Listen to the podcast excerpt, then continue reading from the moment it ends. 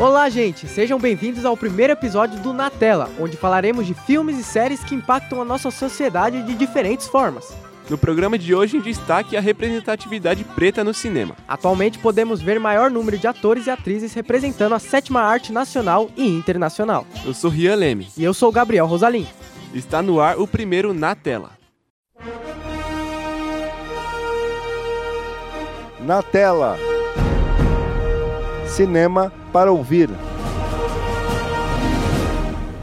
Oh, happy day. Ain't gonna scare nobody. Oh, happy day. See, now you got it. La la la la. La la la la la. La la la la la la la. La la la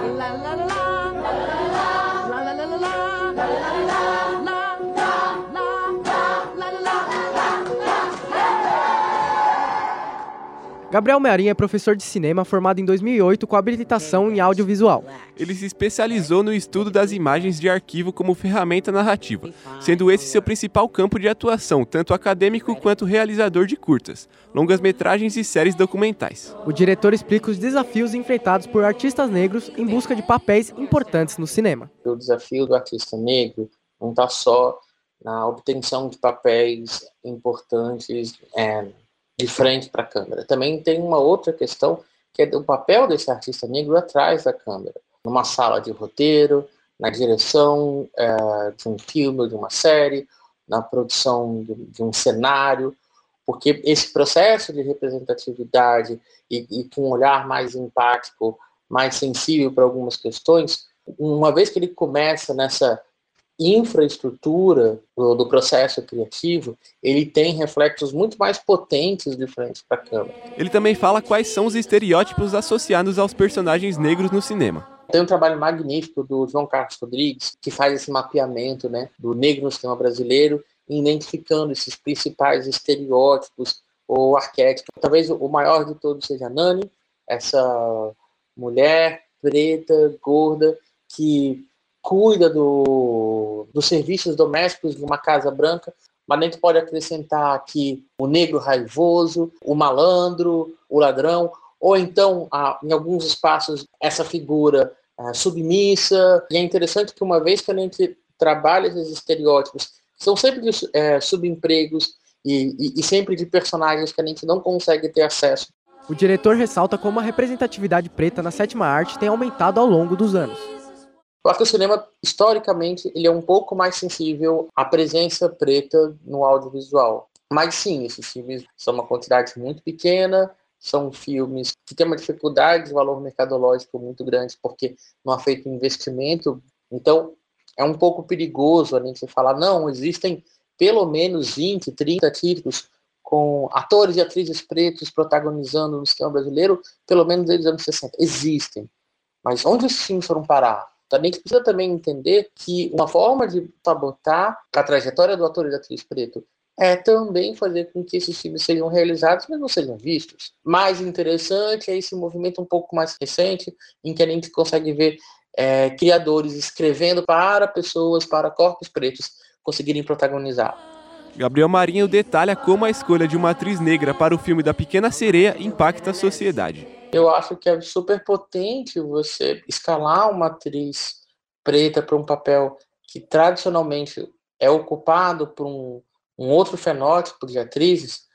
Primeiro, uma construção da autoestima é, de crianças e adolescentes, mas sobretudo talvez crianças é, que com o tempo passam a se enxergar na tela como objetos de beleza. Lembrando que o Mandorinha não faz verão, não adianta simplesmente eu fazer isso num único filme e não dar prosseguimento a isso. A gente vai precisar de vários filmes de grande orçamento sendo lançados para a gente poder minimamente falar de uma balança de representações que começam a ser equilibradas.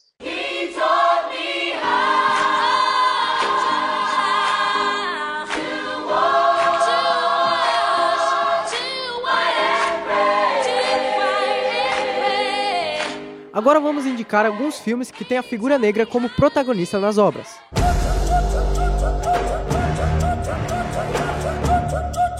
O longa de 2018 Pantera Negra da Marvel conta a história de Wakanda, um estado fictício localizado na África. De geração em geração é passado o legado de Pantera Negra, o protetor dos cinco reinos de Wakanda. Com a morte do rei T'Chaka, seu filho T'Challa, interpretado pelo falecido Chadwick Boseman, é coroado e tem que assumir seu lugar.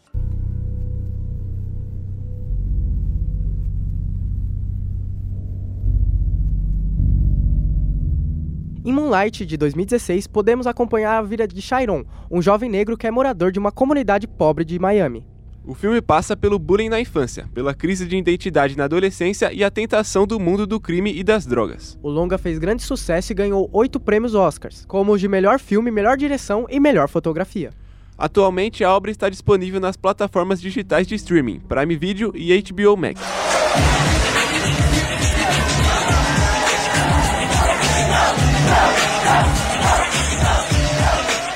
O próximo filme é o Faça a Coisa Certa. Ele conta a história de Sal, interpretado por Danny Aiello, que é dono de uma pizzaria. Seu restaurante fica no bairro do Brooklyn, que tem predominância de negros e latinos, e é uma das áreas mais pobres de Nova York. Sal decora seu estabelecimento com fotografias de astros italo-americanos, dos esportes e do cinema, o que não agrada a freguesia dele. Um ativista local vai até lá para comer uma fatia de pizza e reclama por não existirem negros nas decorações. E este acontecimento é um ponto de partida para um efeito dominó da história em seguinte.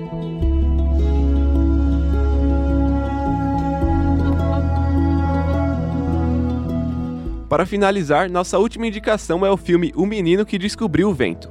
A obra de 2019 conta a história do menino William Kankawaba, nascido e criado no Malawi. Após uma grande seca atingir o vilarejo onde morava, William se cansa de assistir todos os colegas passando por dificuldades e começa a desenvolver uma inovadora turbina de vento.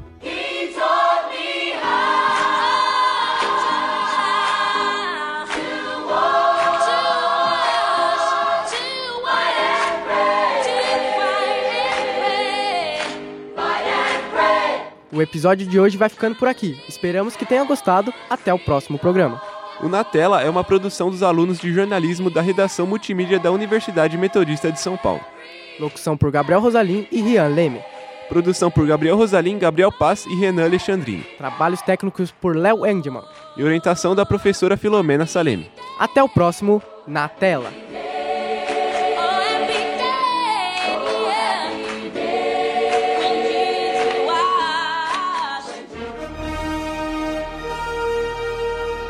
Na tela.